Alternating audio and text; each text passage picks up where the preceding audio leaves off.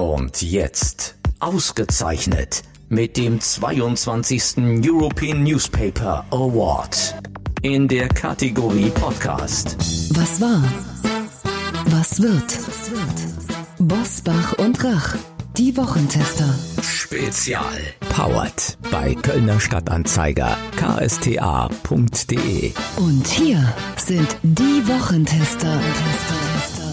Wolfgang Bosbach und Christian Rach. Hier ist Wolfgang Bosbach aus Bergisch Gladbach und Sie hören heute eine Sonderfolge von uns Wochentester. Hallo und herzlich willkommen. Hier ist Christian Rach aus Hamburg. Er gehörte zu den ersten deutschen Spitzenpolitikern, die im vergangenen Frühjahr an Corona erkrankt sind. Und er hat erfahren, Corona ist keine harmlose Grippe. Als die Impfstoffdebatte hochkochte, platzte ihm der Kragen und er twitterte, dass er keinen Impfnationalismus wolle. Wie Deutschland im europäischen Vergleich bei der Corona-Bekämpfung dasteht und warum er eine Einschränkung der Freiheitsrechte fürchtet, das wird er uns hoffentlich gleich erklären. Herzlich willkommen, Alexander Graf Lambsdorff, stellvertretender Fraktionschef der FDP im Deutschen Bundestag. Hallo, lieber Herr Bosbach, grüße Sie. Hallo, auch von Graf mir, Lambsdorff, Lambsdorff. vielleicht bevor wir zu Corona und Europa kommen, was wäre Ihr erstes Wort oder ein großer Wunsch an den neuen amerikanischen Präsidenten aus deutscher, aus europäischer Perspektive? Ja, mein erster und großer Wunsch ist, dass ihm eine gelingende Amtszeit beschieden sein möge. Und das heißt natürlich für ihn als allererstes Mal der Corona-Krise Herr zu werden im eigenen Land. Die Amerikaner sind ja wie wir aufgestellt, ganz föderal. Und was in den einzelnen Bundesstaaten passiert, kann er gar nicht so sehr beeinflussen. Aber das Land hat äh, 400.000 Tote zu beklagen. Also wenn er es da schafft, äh, Fortschritte zu machen und, und bei der Bevölkerung das auch so gesehen wird, ich glaube, das wäre das Wichtigste zum Start seiner Präsidentschaft. Herr Lambsdorff, Ihre Partei hat immer wieder äh, an die Einbindung des Parlaments bei zukünftigen Entscheidungen appelliert. Nun gab es wieder eine Lockdown-Verlängerung nach dem üblichen Muster. Handverlesene Experten beraten die Regierung und dann dürfen die Länder auch noch was sagen und dann wird das mehr oder weniger umgesetzt. Warum hört man da von Ihnen äh, dazu nicht lautere Kritik? Na, wir sind so laut, wie wir sein können als Oppositionspartei, aber natürlich konzentrieren sich alle auf die Regierenden, die äh, in der Stelle da zusammensitzen und äh, die Maßnahmen beschließen und verkünden. Aber die Kritik ist klar und sie ist auch deutlich. Wenn es um Grundrechtseinschränkungen geht, und darüber reden wir hier, über unsere Bürgerrechte, dann ist das in einer Corona-Pandemie nachvollziehbar und auch begründbar, aber es muss dann im Parlament begründet werden. Es muss vor der Öffentlichkeit begründet werden. Man muss da auch äh, im demokratischen Diskurs auch streitig miteinander ringen um die besten Wege und die besten Lösungen, dann gehen die Menschen auch viel eher mit, als wenn im Hinterzimmer Dinge ausgekungelt werden, dann anschließend die Ministerpräsidenten in ihre Länder zurückkehren und jeder, so haben jedenfalls viele Bürgerinnen und Bürger das Gefühl, macht, was er will. Und ich glaube, deswegen ist die Befassung des Deutschen Bundestages, die Befassung des Parlaments aus diesen beiden Gründen wichtig. Das eine, öffentliche Debatte und das zweite, Diskussion über Grundrechtseingriffe gehören ins Parlament. Sie haben ja gerade schon die USA erwähnt, äh, dass der Föderalismus dort eigentlich ein äh, großes, starkes Instrument ist und dass die Zentralregierung die Bundesregierung in den USA eigentlich gar nicht so durchregieren kann. Wir haben ja gesehen, dass Gott sei Dank äh, die einzelnen Staaten da der Trumpschen Versuchung äh, widerstehen konnten, weil sie eigene Gesetze hatten. Aber jetzt vor diesem Hintergrund, bei uns ist ja auch der Föderalismus eigentlich der Flickenteppich, der im Moment unglaublich beklagt wird. Nach dieser äh, letzten Sitzung am Dienstag hat Niedersachsen sofort gesagt, wir machen aber eigene Schulregelung. Ja. Die Schleswig hat das ebenfalls gesagt. In Mecklenburg-Vorpommern ist der Alleingang von Bund und Ländern eine undemokratische Beschränkung der Freiheit oder ist es die alleinige Möglichkeit, überhaupt in dieser schwierigen Situation zu handeln? Also ich glaube, es wäre gut, wenn wir in Deutschland, wo wir ja eine andere Lage haben, ich bin nicht, in der Partei äh, von Frau Merkel, aber ähm, ich meine, dass Frau Merkel kein Donald Trump ist, liegt ja auf der Hand. Das, was zwischen Bund und Ländern vereinbart wird, nicht irgendwie so verrückt ist wie das, was Donald Trump vorgeschlagen hat. Das liegt auch auf der Hand. Und deswegen wäre es mir recht, die Länder würden sich auf Maßnahmen verständigen und sie dann auch gemeinsam einhalten, und zwar nach klaren Kriterien. Was ich nicht will, ist, dass in jeder Stadt, in jeder Gemeinde, in jedem Landkreis genau die gleichen Regeln gelten, wenn die Infektionslage ganz unterschiedlich ist. Aber ich möchte, dass die Menschen wissen, was passiert, bei welcher Lage. Also haben wir einen Inzidenzwert von 50, passiert was. Bei 100 was anderes. Bei 200 natürlich nochmal was anderes. Das ist vollkommen klar. Aber diese Verlässlichkeit der Regeln ist viel besser, finde ich, als eine Salamitaktik, bei der man Schritt für Schritt sich nach vorne tastet und dann die Länder rechts und links davon abweichen, sodass sie nicht wissen, welche Regeln eigentlich wirklich anwendbar sind, auch wenn sie versuchen, sich korrekt zu verhalten, manchmal an Grenzen stoßen. Und das ist, glaube ich, etwas, da würde ich mir einfach ein bisschen mehr ja, Zusammenhalt der Akteure wünschen und ein bisschen mehr Disziplin äh, bei den einzelnen Bundesländern, wenn es darum geht, diese Regeln umzusetzen. Würde Ihre Partei da mitmachen? Das glaube ich schon. Also ich glaube, dass wir da, wo wir regieren, genau das tun. Es gibt Regeln, bei denen wir natürlich auch im Streit sind, äh, ob sie sinnvoll sind oder nicht. Wir haben uns zum Beispiel stark ausgesprochen gegen die sogenannte 15-Kilometer-Leine, weil die infektiologisch, epidemiologisch nicht begründbar ist. Aber dass wir insgesamt die Verantwortung der Politik sehen für Regelungen, mit denen der Gesundheitsschutz der Bevölkerung gewährleistet wird, da können sich bei den Freien Demokraten darauf verlassen. Wichtig ist, dass wir schnell auf die 50 kommen, um öffnen zu können, hat Angela Merkel verkündet. Wird das Ihrer Einschätzung nach in diesem Winter zu erreichen sein? Ob es noch im Winter gelingt, weiß ich nicht. Die Zahlen sinken glücklicherweise. Gerade hin zum Frühjahr, denke ich, wird es wohl äh, gelingen. Aber das Entscheidende ist natürlich, dass wir insgesamt äh, in eine Phase kommen, in der wir unser Land wieder aufmachen können. Ob wir das bei 50 oder 75 oder 100 machen, das sollten wir nicht nur von diesem Wert abhängig machen. Das hat ja auch ein bisschen was damit zu tun, wie weit sind wir mit den Impfungen in den Alten- und den Pflegeheimen? Wie sind unsere vulnerablen Gruppen, wie das Neudeutsch heißt, geschützt? Äh, wie sieht's aus mit der Versorgung mit Intensivbetten und vor allem mit Pflegerinnen und Pflegern an den Intensivbetten? Wenn wir also ein Gesamtbild machen, dann hoffe ich sehr, dass wir doch in absehbarer Zeit wieder zu einer Öffnung kommen können, weil es viele Menschen auch in ihrer wirtschaftlichen Existenz natürlich wirklich ganz, ganz hart trifft. Sie haben das gerade schon angesprochen, wirtschaftliche Existenz. Äh, Olaf Scholz hat ja äh, diese Woche verkündet, voller Stolz eigentlich verkündet, dass er gar nicht das ganze Geld, was als Schulden für den Bundeshaushalt bereitgestellt wurde, 2020 abgerufen hat, dass er nur 60 Prozent brauchte, also 40 Prozent gar nicht ausgezahlt hat und hat das als Erfolg verbucht. Sie sind als FDP ja die Partei, die im besonderen Maße für Selbstständige und Freiberufler auch eintritt. Und äh, wenn wir uns jetzt da mal klartextmäßig äußern wollen, macht die Bundesregierung zurzeit Politik auf dem Rücken ihrer Anhänger. Die Novemberhilfen sind nicht ausgezahlt, Dezemberhilfen sind nicht ausgezahlt. Und das trifft eigentlich fast nur diese Selbstständigen, die Freiberufler, die kleinen Künstler. So genau so ist es. Sie haben gerade die Kulturszene noch erwähnt, das ist mir wichtig. Also Freiberufler, Selbstständige, Handwerker, aber eben auch gerade die gesamte Kunst- und Kulturszene leidet enorm unter der aktuellen Situation. Und ich finde es schon fast, ich will nicht zu hart sagen, aber es ist mehr als deplatziert. Es ist eigentlich schon unanständig, wenn Olaf Scholz jetzt hingeht und erklärt, ja, man habe gar nicht so viele Hilfen gebraucht. Wenn man sich mal anschaut, wie kompliziert die Antragsverfahren, wie komplex die Anspruchsvoraussetzungen sind für diese verschiedenen Programme, so dass man ja kaum durchsteigt teilweise als Unternehmen, insbesondere wenn man ein kleines Unternehmen ist, ein Ein-Mann, Ein-Frau-Unternehmen oder mit fünf oder zehn Beschäftigten, wie wollen Sie denn dann durch die Überbrückungshilfen 1, 2, 3, Novemberhilfe, Dezemberhilfe, KfW-Sonderprogramme und so weiter und so weiter durchsteigen? Sie haben ja gar nicht die Zeit, sich diese ganzen Sachen alle anzulesen. Da brauchen Sie schon fast eine Rechtsabteilung für. Und das ist das, was mich so ärgert. Die Programme werden kompliziert gemacht, die Antragsverfahren sind äh, langsam und schleppend. Und dann stellt sich der Finanzminister hin und sagt, man habe nicht das Geld ausgegeben, also scheint die Wirtschaft es nicht zu brauchen. Ich weiß aus vielen Gesprächen mit Unternehmen und Unternehmern, die brauchen es und die brauchen die Hilfe und sie bräuchten sie auf eine wirksame und effiziente Art aber nicht so, wie es die Bundesregierung im Moment macht. Auch Sarah Wagenknecht kritisiert, dass das erste Quartal für Einzelhändler, Restaurantbesitzer, Friseure, Künstler und Veranstalter ein verlorenes Quartal sei. Herr Lambsdorff, was ist mit unserer Regierung los, dass sich nun sogar Linke und FDP einig sind? Ja, offensichtlich ist die objektive Wahrheit so, dass man auch in der Linkspartei nicht umhin kommt, äh, sie klar auszusprechen. Äh, das gilt sowohl für die Parlamentsbeteiligung, ist ja sehr bemerkenswert. Mein Parteivorsitzender Christian Lindner und Dietmar Bartsch von der Linkspartei haben gemeinsam einen Artikel geschrieben, wo sie eben das, was wir am Anfang besprochen haben, äh, kritisiert haben, eben mangelnde Befassung der Parlamente. Und wenn Frau Wagenknecht, äh, die ja Volkswirtin ist, äh, auf die Lage schaut und genau zum selben Schluss kommt wie wir, dann scheint da ja was dran zu sein. Das kann also nicht total abwegig sein, was wir da sagen. Die Opposition scheint hier tatsächlich denselben Befund zu haben. Und äh, es wäre an der Zeit, dass die Große Koalition da vielleicht mal besser zuhört. Wir erinnern uns alle noch an die Bierdeckel-Diskussion von Friedrich Merz von vor Jahren, wo er gesagt ja. hat, eigentlich muss äh, die ganze Steuerzeugs auf einen Bierdeckel passen.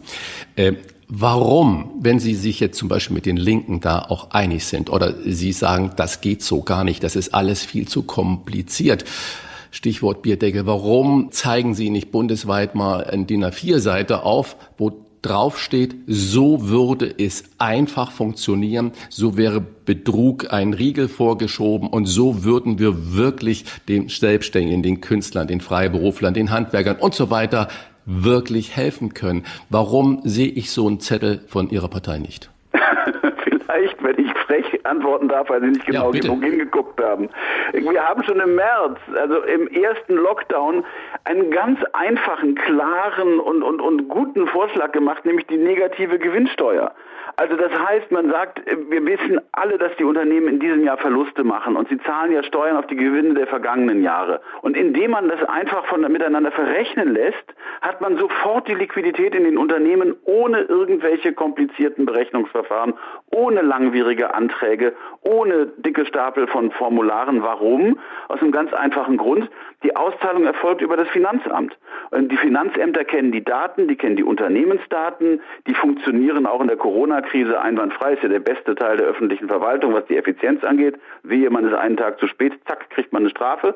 Das funktioniert da. Aber umgekehrt sollten wir in der Krise jetzt die Finanzämter dafür nutzen, den Unternehmen unter die Arme zu greifen durch diese negative Gewinnsteuer, anstatt eben diese komplizierten Antragsverfahren zu machen. Das haben wir vorgeschlagen schon im März. Also das ist wirklich ein Vorschlag, der lange auf dem Tisch liegt. Und ehrlich gesagt, ich verstehe beim besten Willen nicht, warum Olaf Scholz, warum das Finanzministerium diesen Vorschlag nicht aufnehmen. Äh, Wolfgang Bosbauer und ich, wir haben auch schon öfters über das Verhalten des Finanzamtes oder über die Zuständigkeiten Finanzministerium und Wirtschaftsministerium diskutiert, was da die bessere Möglichkeit sind. Und wir sind uns eigentlich auch einig, dass der Spielball da bei der Finanzverwaltung so liegt. Aber jetzt eine weitere Frage. Was wäre denn Ihre Alternative zum scheinbar unendlichen äh, Verlängerungen von Lockdowns? Ich habe es eben versucht mal anzudeuten. Also zum einen will ich eines sagen. Natürlich muss man ein Land runterfahren, wenn eine Pandemie sich so verbreitet, wie wir das im Moment haben. Und natürlich ist es verantwortungsvoll, aufeinander Rücksicht zu nehmen, die, die, die Regeln einzuhalten. Das ist vollkommen klar. Was uns aber als Freie Demokraten seit Anfang der Pandemie eigentlich umtreibt, ist die Frage der Planbarkeit, der Sicherheit und der klaren Kriterien. Also bei der Planbarkeit und der Sicherheit ist es schwierig, weil das Infektionsgeschehen manchmal schwer vorauszusagen ist. Und das sehen wir auch in den Landesregierungen, an denen wir beteiligt sind. Das ist manchmal so, dass man schnell reagieren muss. Aber wie reagiert man dann? Und dann kommen die Kriterien ins Spiel.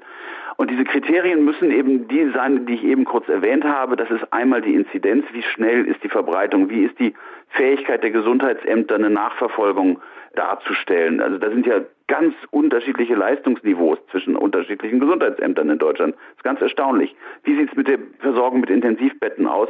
Und jetzt, wo die Impfkampagne begonnen hat, äh, wie weit sind wir mit den Impfungen? Und wenn wir das an Kriterien zugrunde legen, nach Landkreisen differenziert, nach Städten differenziert, dann haben wir einen Plan, wenn man sagt, beispielsweise die Bettenversorgung ist sichergestellt, die äh, Inzidenz äh, nähert sich der 50, äh, äh, die Impfung in den Pflegeheimen in einer bestimmten Stadt ist äh, zu 80 Prozent abgeschlossen, dann muss man in der Stadt sagen können, okay, dann können wir vielleicht auch die Gastronomie und den Einzelhandel wieder aufmachen. Sie haben gerade schon von Planbarkeit und äh, Reagieren gesprochen. Wir hatten ein Gespräch mit Boris Palmer, OB aus Tübingen. Sie kennen ihn ja. natürlich. Der ist ja mit seiner gesamten Verwaltung andere Wege gegangen mit äh, erstaunlichen Erfolgen. Und er hat dann auch gesagt, dass es vermutlich Politikern generell schwer falle, einmal eingeschlagene Wege wieder zu verlassen. Das heißt, einmal haben wir jetzt diese Inzidenzwert gemacht und so weiter. Dabei bleiben wir. Ist da irgendwie an dieser Aussage von Boris Palmer was dran? Ja, da ist ein bisschen was dran. Das ist gar keine Corona-spezifische Diskussion, sondern das ist eine allgemeinpolitische Diskussion. Äh, wir müssen auch in der Politik in der Lage sein, Fehler zu erkennen, Fehler zu korrigieren und natürlich müssen wir uns der Kritik in den Medien stellen äh, und auch der Kritik äh, der politischen Wettbewerber. Aber diese Kritik ist das ist jedenfalls meine Beobachtung, in den letzten Jahren doch manchmal äh, an den Rand der Hysterie gegangen und auch überzogen gewesen, sodass es viele gibt, die sagen, also ehe ich mir fürchterlich harte Kritik, teilweise unfaire Kritik einfange, bleibe ich lieber auf dem eingeschlagenen Pfad und hoffe auf das Beste, obwohl vielleicht einige Indikatoren schon dafür sprechen, äh, einen anderen Weg einzuschlagen. Das ist aber eine Frage der demokratischen Kultur, des Umgangs der Politiker miteinander, auch des Umgangs der Öffentlichkeit mit der Politik und auch der Medien natürlich. Ähm, insofern, Boris Palmer hat recht an der Stelle. Da gibt es sowas wie eine Pfadabhängigkeit aus Angst und das ist eigentlich keine gute Situation. Vielleicht ist das eine der Lektionen der Corona-Krise, dass wenn wir vielleicht äh, mal hier rausgekommen sind, äh, wir uns da alle miteinander unter Demokraten äh, anschauen können und äh, überlegen können, ob das wirklich so gut ist, dass das, was Palmer sagt, im Moment jedenfalls richtig ist. Wir haben ja vor kurzem heftig über die Frage gestritten, ob es richtig war, den Impfstoff oder die Impfstoffe über die EU einzukaufen. Sie haben sich damals entschieden gegen den Impfnationalismus, Zitat, ausgesprochen. Gilt das auch jetzt noch, wenn wegen zu wenig Impfstoff die deutsche Wirtschaft länger am Boden liegen bleibt, als das sein müsste? Ja, das ist lustig, Herr Bosbach, dass Sie das sagen. Das scheint sich offenbar irgendwo festgesetzt zu haben. Ich habe diesen Begriff, den ich für ein Totschlagsargument halte, nicht verwendet, sondern ich habe einen Journalisten, der die Europäer so hart kritisierte und die Mitgliedstaaten, die Europäische Kommission für die, den Plan gemeinsam zu beschaffen, mal gefragt, wie denn seine Alternative aussehe. Dass wir in Deutschland alles aufkaufen und die Polen, Holländer, Italiener und so weiter nichts kriegen und wir dann anschließend fröhlich geimpft zu denen in den Urlaub fahren. Also da habe ich gesagt, das, das ist der falsche Weg. Es ist richtig, europäisch gemeinsam zu beschaffen. Aber dann, und das gilt für die EU-Kommission wie für alle anderen auch, muss man sich fragen lassen, haben die das denn richtig angefangen? Also haben die gut verhandelt, haben die genug beschafft, haben die das Risiko adäquat gestreut, all diese Dinge. Und das ist da, da sind teilweise Sachen bei rausgekommen, wo auch ich sehr kritisch drauf schaue. Also beispielsweise die Menge äh, der Impfstoffe, die da besorgt worden ist, ist in meinen Augen nicht ausreichend gewesen. Äh, da glaube ich, hätte man mehr machen können. Aber das eigentliche Thema hier ist, wollen wir in der Stelle uns als Europäer auseinanderdividieren lassen? Einzelne Länder stehen super da und andere Länder gucken in die Röhre. Nein, ich bin dafür, dass wir eine europäische gemeinsame Lösung machen. Und die Frage der Öffnung und der Wirtschaft, ich wünsche mir das so dringend wie kaum jemand sonst. Das ist ja vollkommen klar. Aber zurzeit ist der Flaschenhals die Produktion. Es ist nicht so sehr die Frage der kontrahierten Mengen, also dessen, was man gekauft hat per Vertrag, sondern im Moment kommen die Firmen einfach mit der Produktion nicht hinterher. Deswegen ist jetzt entscheidend, die Produktion hochzufahren, die Verteilung in der Fläche hinzukriegen und dann die Impfung hochzufahren. Ich hoffe, dass das vor dem Sommer gelingen kann. Jedenfalls ist das der Plan der Kommission. Europäische Solidarität haben Sie angesprochen. Fakt mhm. ist aber doch auch, Dänemark äh, hat fast drei Prozent der Bevölkerung schon geimpft. Deutschland mal gerade etwas über ein Prozent und die Niederlande noch viel weniger. Mhm. Wie kommt es denn zu solchen äh, Differenzen innerhalb äh, der EU? Ist das äh, einfach deutsches Versagen in der Organisation oder was steckt dahinter? Also wir sind ja, das sehen Sie an den Zahlen, wenn wir von 100 Prozent ausgehen als Gesamtgrundmenge und dann sagen, wir wollen zwischen 60 und 80 Prozent impfen, dann sind wir natürlich bei einem oder drei Prozent noch total am Anfang dieses Prozesses. Ähm, ich glaube, teilweise ist es ähm, Organisationsversagen, das ist ganz klar. Bei manchen anderen Ländern geht es ein bisschen schneller, weil sie kleiner sind, kleinere Entfernungen haben, einfache Organisationen.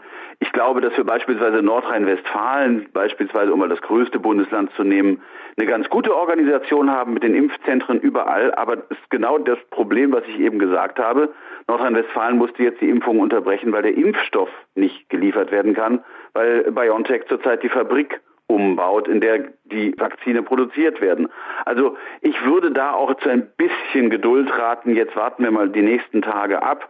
Ich weiß, dass es schnell gehen muss. Es äh, hängen Leben dran, das ist vollkommen klar. Aber nochmal, der Flaschenhals zurzeit ist die Produktionsmenge, nicht so sehr Organisation oder Beschaffung.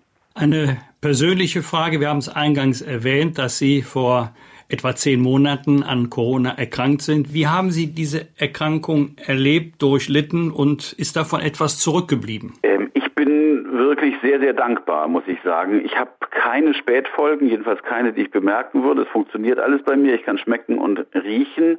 Die Krankheit selber war bei mir eine mittlere Grippe. Also es war jetzt nicht so irre schlimm, aber ich muss Ihnen sagen, es ist eigentlich die größte Belastung gewesen, dass sie nicht wissen, ob die Krankheit nach ungefähr einer Woche einen schweren Verlauf nimmt oder nicht. Dass äh, sie am sechsten, siebten, achten Tag in sich hineinhorchen und nicht wissen, geht es jetzt auf die Intensivstation oder kommst du hier wieder äh, gesund raus, ist, äh, das macht schon Angst. Es gibt andere, die gesagt haben, sie hätten da keine Angst gehabt. Also ich gebe zu, ich hatte da Angst an der Stelle und habe auch einen Tag verbracht, wie ich ihn noch nie hatte, mit Fieber äh, in einer Art und Weise, wie ich es noch nie hatte.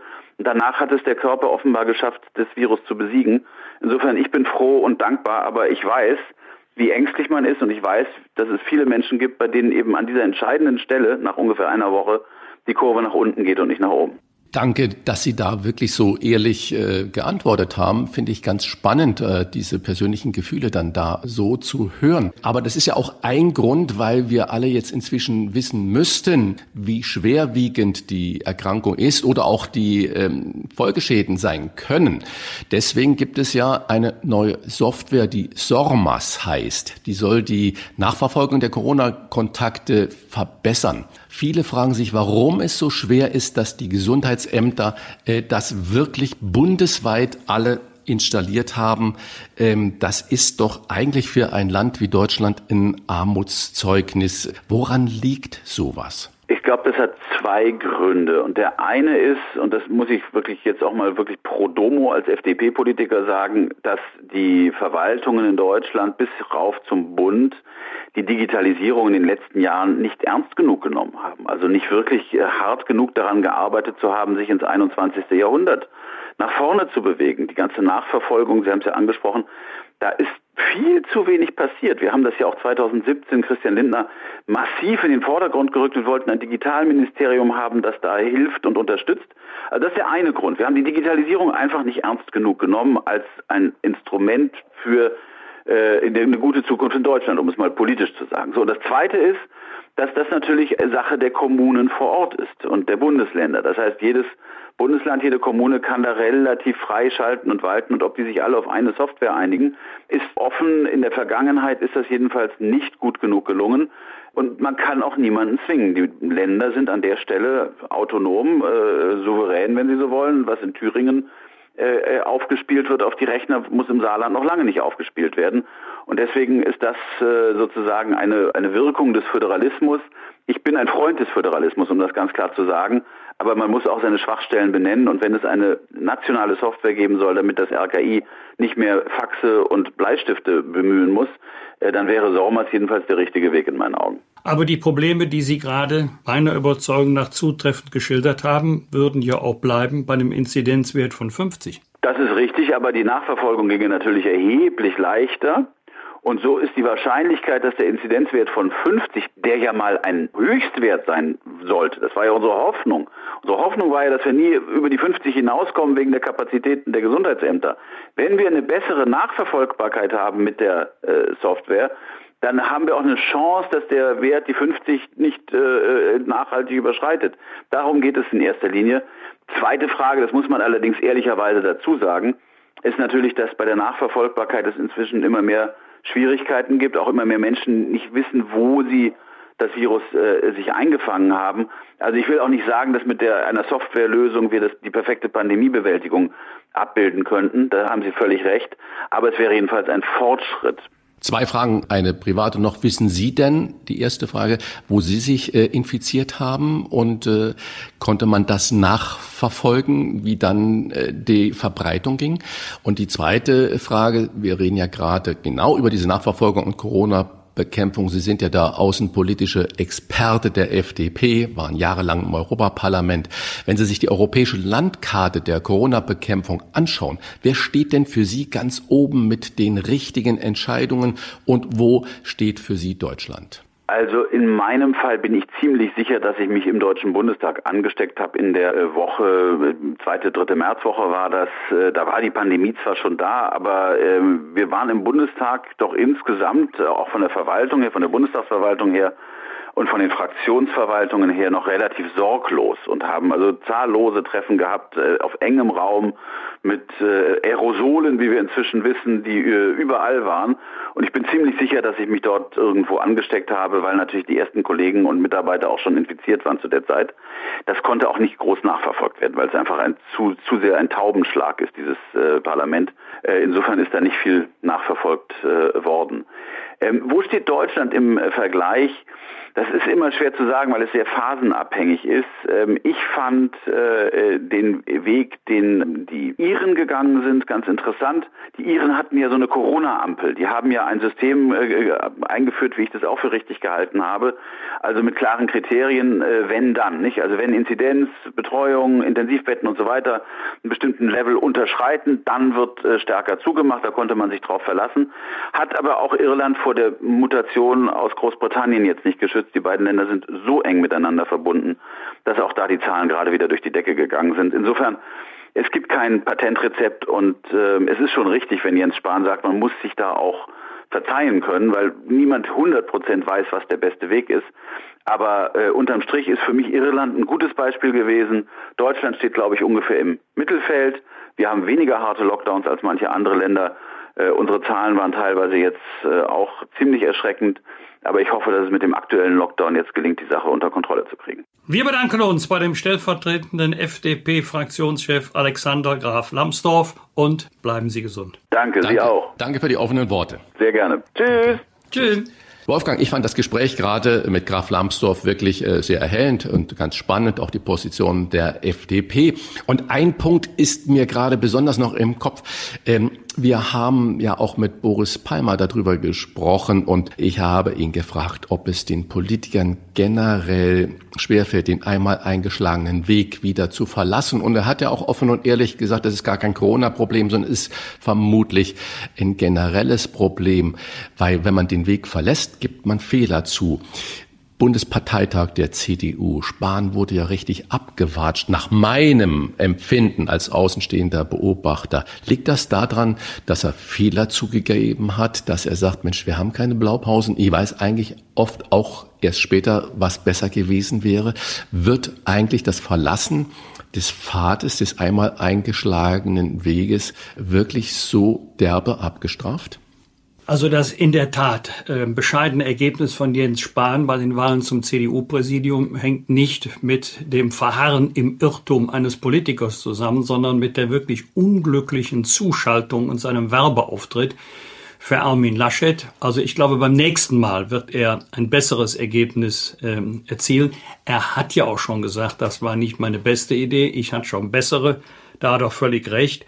Aber deswegen gibt's ja bei uns auch, Christian, den schönen Satz, als sie ihren Irrtum erkannten, verdoppelten sie das Tempo.